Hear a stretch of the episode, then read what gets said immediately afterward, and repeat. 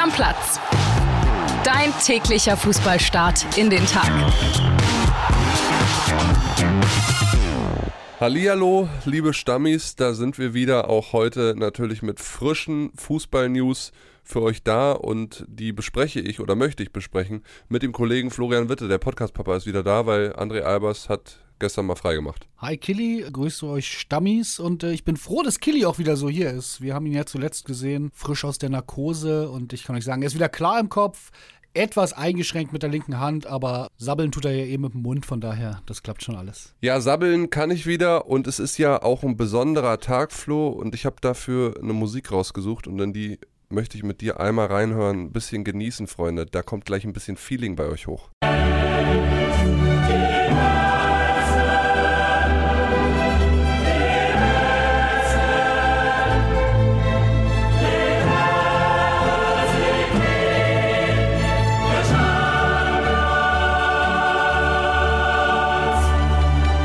Krieg ich ein bisschen Gänsehaut.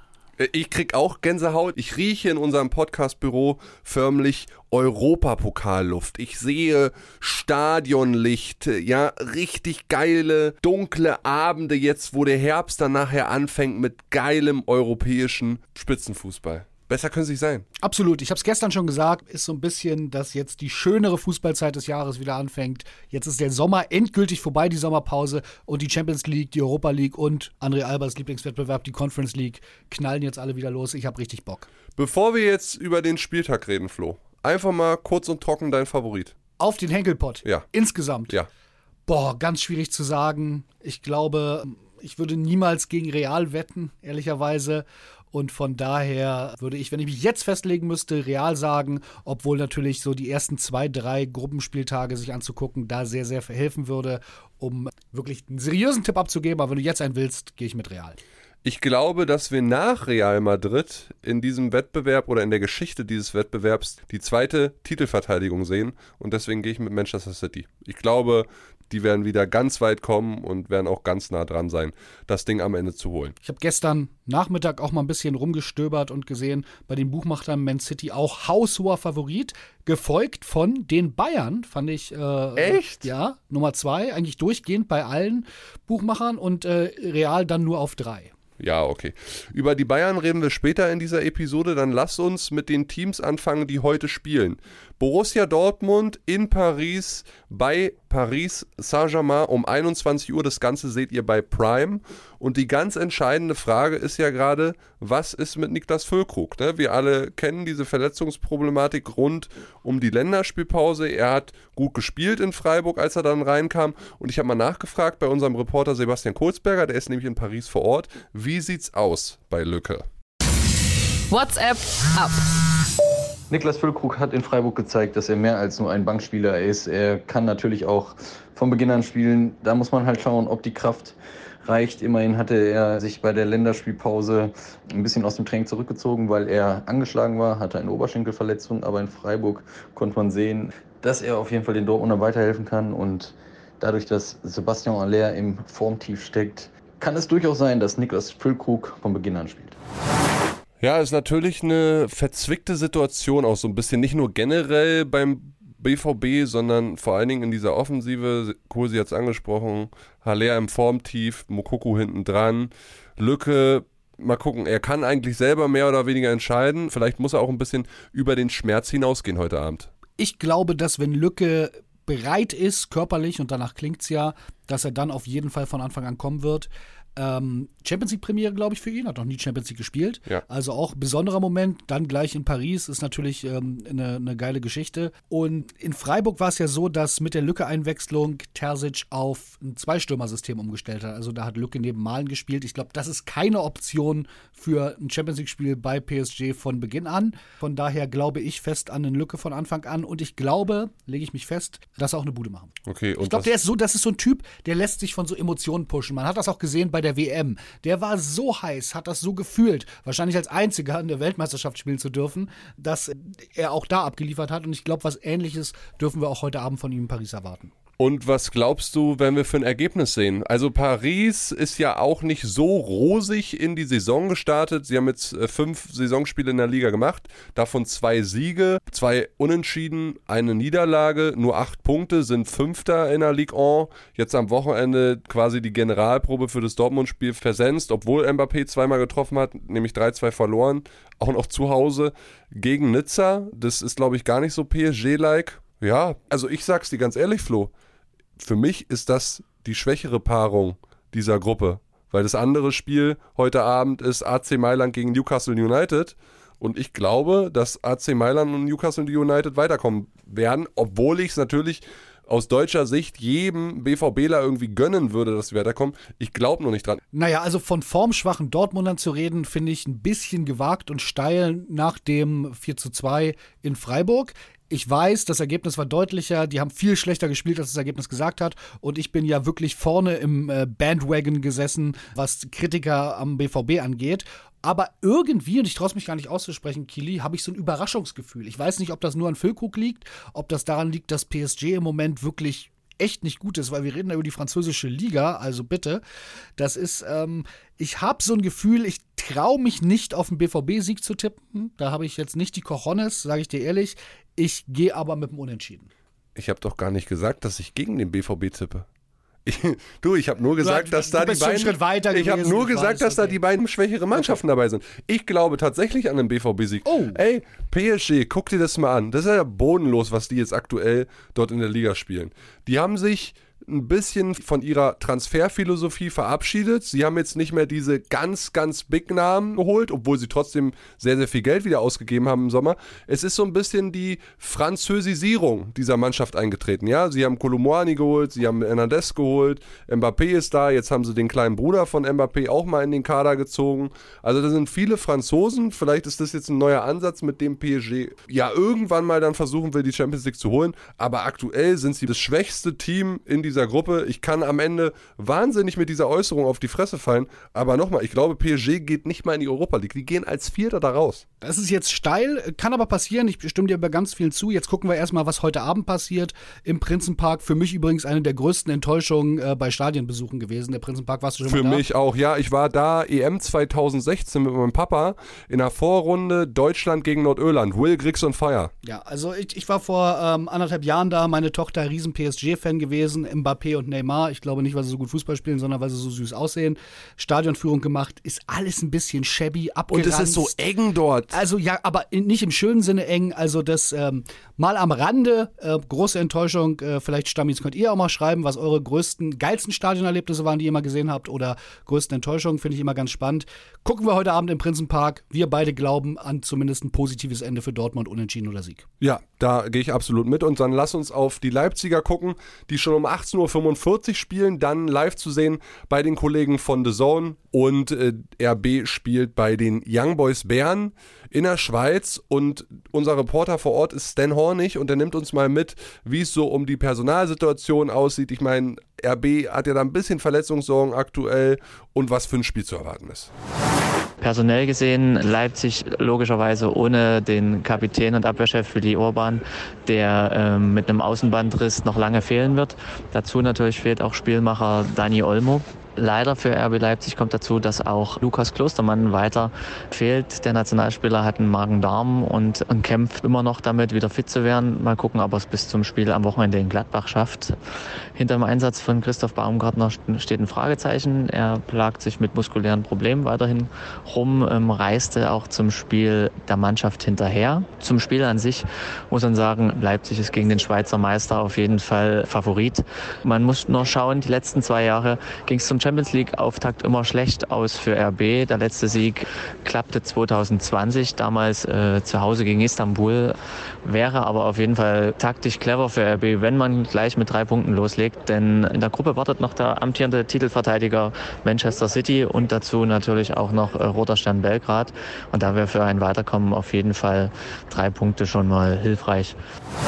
Ja, Flo, trotz der personellen Sorgen würde ich sagen, da muss ein ganz klarer Sieg her für RB. Na, ganz klar ist egal, aber Hauptsache Gewinn. Genau, der Anspruch, gerade RB, die für mich jetzt eine absolute Spitzenmannschaft sind in der Bundesliga, die haben das jetzt immer wieder unter Beweis gestellt, müssen da gewinnen. Ich warne nur davor, dass das einfach wird. A, Wankdorf-Stadion, also gutes Pflaster für deutsche Mannschaften. Wir sind da 54 Weltmeister geworden, allerdings in dem alten Stadion, das ist auf der Stätte da wieder erbaut worden. Äh, hat eine Besonderheit, da wird auf Kunstrasen gespielt. Ja? Ach ja? Ja, Bern hat das Problem, dass sie nicht genug Trainingsplätze in der Umgebung haben für die Mannschaft, darum im Stadion trainieren müssen und brauchen da die Option, den Kunstrasen zu haben bei schlechter Witterung. Ne? Es gibt einfach nicht genug Ausweichtrainingsplätze. Darum Kunstrasen, das ist, ich bin gespannt, wie diese Edeltechniker damit klarkommen. Rose hat das auch zum großen Thema gemacht. Die sollen alle Fußballschuhe mithaben, die es gibt und dann ausprobieren. Multi, Noppen, doch was anderes. Mal gucken. Bin ich sehr gespannt. Und das ist eine enge, laute Atmosphäre. Die Ultra-Jungs da machen richtig Dampf. Ist nicht ganz ohne, trotzdem ohne Wenn und Aber muss RB da gewinnen.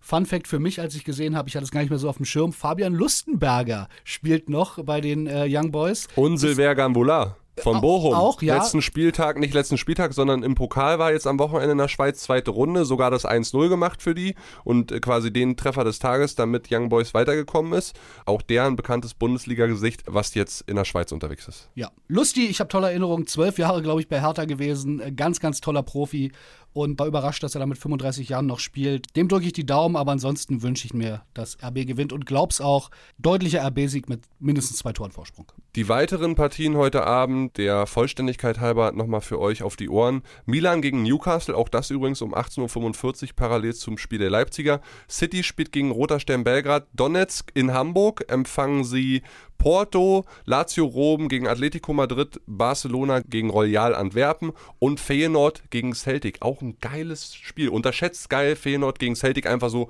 von der Fankultur her. So, und dann lass uns mal schon mal einen kleinen Ausblick auf die Bayern wagen. Wir machen den großen, die große Spielvorschau dann natürlich morgen, wenn es am Mittwoch gegen Manchester United geht. Und was viele ja gar nicht wissen, Thomas Tuchel, Flo, wird nicht auf der Bank sitzen. Kannst du dich erinnern, warum? Ja, er ist äh, im Viertelfinalrückspiel gegen Man City letztes Jahr hat er äh, gelb-rot gesehen. Ich glaube noch nach Spielende und ist deswegen jetzt gesperrt. Ich hatte das auch null mehr auf dem Schirm. Er darf mit der Mannschaft im Bus zum Stadion fahren, muss dann aber ab dem Moment, wo die Mannschaft in der Allianz Arena ist, darf er nicht in die Kabine, darf auch in der Halbzeit nicht in die Kabine. Ja, ich sag mal so, das ist natürlich eine schöne Geschichte für uns alle und ähm, sicherlich auch ungewohnt. Ob das den ganz großen Ausschlag gibt, gerade was moderne Kommunikationsmittel und so heute angeht, glaube ich nicht. Ja, die werden schon irgendwie miteinander kommunizieren, auch wenn es da irgendwie ein Kontaktverbot gibt, hundertprozentig. Dann wird dann irgendwie ein drittes Handy gereicht. Ansonsten wird er vertreten von Scholt Löw und Anthony Barry, seinen beiden Co-Trainern. Eine andere sportliche Sache aus Bayern Sicht. Rafael Guerrero ist jetzt wieder ins Mannschaftstraining eingestiegen nach seinem Muskelbündelriss. Also der kann wieder ackern. Wann er dann auf dem Platz stehen wird äh, in einem Pflichtspiel, warten wir es mal ein bisschen ab, Flo. Und dann, darüber möchte ich einmal mit dir reden. Wir machen ja sonst nicht so Klatsch- und Tratsch-Themen hier in Stammplatz, sondern konzentrieren uns aufs Wesentliche. Aber als ich das Foto gestern gesehen habe, musste ich schon ein bisschen schmunzeln. Josua Kimmich mit einem Krug Bier in der Hand, also nichts, dass er mal Bier trinkt, alles Eine Maß, gut. hallo, eine Maß, also jetzt hier nicht, Eine Maß in der Hand. Und neben ihm Bratzo Salihamidzic mit einem Weinglas in der Hand, schöne Weinschorle getrunken, der Bratzo wahrscheinlich auf dem Oktoberfest. Das Foto ist entstanden nicht vor einem Jahr, Freunde, nee, es ist entstanden am Sonntagabend auf der Wiesen, Oktoberfest läuft ja. Und da frage ich mich doch so ein bisschen, war das vielleicht ein kleines Frustsaufen, nachdem Kimmich ja doch ein bisschen angesäuert war? Was erzählt er dem Bratzo eigentlich noch? Ist Bratzo nach wie vor sehr gut informiert bei den Bayern? Das waren so Fragen, die dann aufkamen bei mir, als ich das Foto gesehen habe. Genau, und wenn man die Fragen nicht aufkommen lassen will, dann geht man da nicht hin an Kimmichs. Stelle, das muss man sagen. Ich glaube, es ist München, wir wissen, wie das ist, Oktoberfest, das gehört da einfach dazu.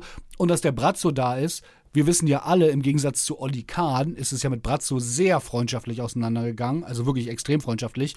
Und der hatte, glaube ich, noch ein super Verhältnis da zu allen, zu denen er auch vorher ein gutes Verhältnis hatte. Und von daher okay, dass man sich diese Fragen stellt.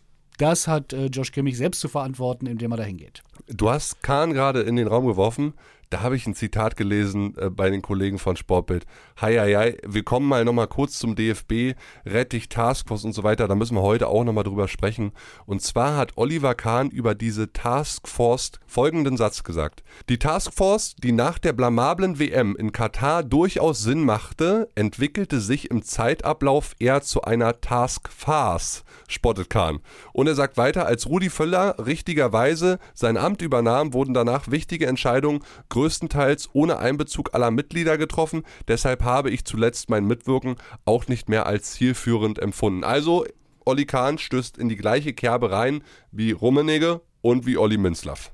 Ja gut, das ist aber auch wenig überraschend, muss ich dir sagen. Ich glaube, jeder von diesen Top-Clubs oder der irgendwie im Dunstkreis da ist, dieser Clubs, die rein leistungsorientiert arbeiten, äh, sind im Moment gegen den DFB spätestens seit der Rettich-Ernennung. Ja, da habt ihr ja gestern schon lange drüber gesprochen. Gestern gab es dann die Vorstellung von Rettich offiziell auf einer Pressekonferenz, hat ungefähr eine Stunde gedauert. Ich habe mir einige Aussagen angeguckt. Gab auch einen kleinen Seitenhieb Richtung Bayern, wo er so gesagt hat, ja, er weiß, dass er nicht Wunschkandidat ist. Er hätte aber auch letzten Freitag versucht, Uli Hoeneß und Kalle Rummenigge zu erreichen. Hat es nicht geschafft, hat aber auch da nochmal deutlich gemacht, dass man den FC Bayern braucht. Ich kann dazu nur sagen, und das habe ich auch gedacht, als ich gestern euer Gespräch in Stammplatz gehört habe und die aktuelle Folge. Alter, es geht hier um deutschen Fußball. Es geht hier nicht um irgendwelche Mimosen oder irgendwelche Kleinkriege, sondern reißt euch zusammen, setzt euch da an einen Tisch und wie Oliver Kahn gesagt hat, diese Taskforce macht total Sinn. Dann nimm aber auch alle mit und lass alle ihre Meinung sagen und finde einen gemeinsamen Konsens. Und wenn es ein Problem gibt, meine Güte, dann setze ich mit dem Rettich an den Tisch, Kalle Rummenigge, gebt euch die Hand und sagt euch drei Takte ins Gesicht. Das können wir auch jederzeit machen, Flo. Und dann ist auch wieder gut, dann kann man es auch sein lassen. Also ganz ehrlich, es geht ja hier um Größeres als um irgendwelche persönlichen Befindlichkeiten, meine Herren. Absolut. Ähm, und ich habe es auch gesehen und dass äh, Rummenigge nicht ans Telefon geht, wenn er Andreas Rettich da auf dem Telefon stehen sieht, äh, das äh, fand ich auch wenig überraschend. Da hätte vielleicht Bernd Neuendorf anrufen sollen und ihn informieren können. Wir nehmen es jetzt so hin. Ich glaube, wir haben auch genug schon darüber geredet und wir wollen uns eher auf das Sportliche konzentrieren, was denn da hoffentlich kommt und die Bundestrainersuche weiter beleuchten. Aber Rettich, ich habe das schon zugesagt. Ich glaube nicht, dass das eine große Heldengeschichte wird. Dann lass uns diese Episode doch mit zwei sportlichen Nachrichten aus der zweiten Liga schließen und es sind zwei Hiobsbotschaften. Die eine ist für Schalke. Keeper Marius Müller wird sehr lange fehlen. Da ist die Diagnose jetzt da, musste ja zur Halbzeit raus bei dem Brustlöser am Wochenende. Das war ja ein wichtiger Sieg für Schalke. Sehnenabriss im Adduktorenbereich lautet die Diagnose.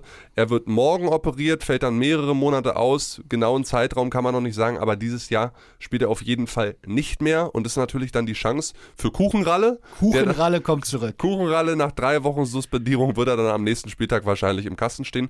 Und bei Hertha ähnliche Verletzungsthematik. Drei Monate mindestens die Berliner ohne Palko Dardai, den Sohn vom Trainer. Der Spielmacher fällt mit Riss der Sinnesmose aus. Bitter, gute Besserung, aber genug Dardai gibt es ja bei Hertha trotzdem noch. Hat ja noch zwei Söhne. Also von daher ähm, gucken wir mal. Aber trotzdem natürlich bitter und alles, alles Gute. Ja, und dann würde ich sagen, Flo, wir machen gemeinsam den Deckel drauf, bedanken uns wie immer bei euch fürs Zuhören und wenn ihr Bock habt, dann lasst doch noch irgendwo ein Like oder ein Abo da auf einer Podcast-Plattform eurer Wahl, wo ihr uns gerade hört. Glocke aktivieren, damit ihr keine Folge mehr verpasst. Alles klar, Deckel drauf, macht's gut und morgen früh gibt's frischeste Champions League-Ware. Ich freue mich. Ciao. Ciao, ciao. Stammplatz. Dein täglicher Fußballstart in den Tag.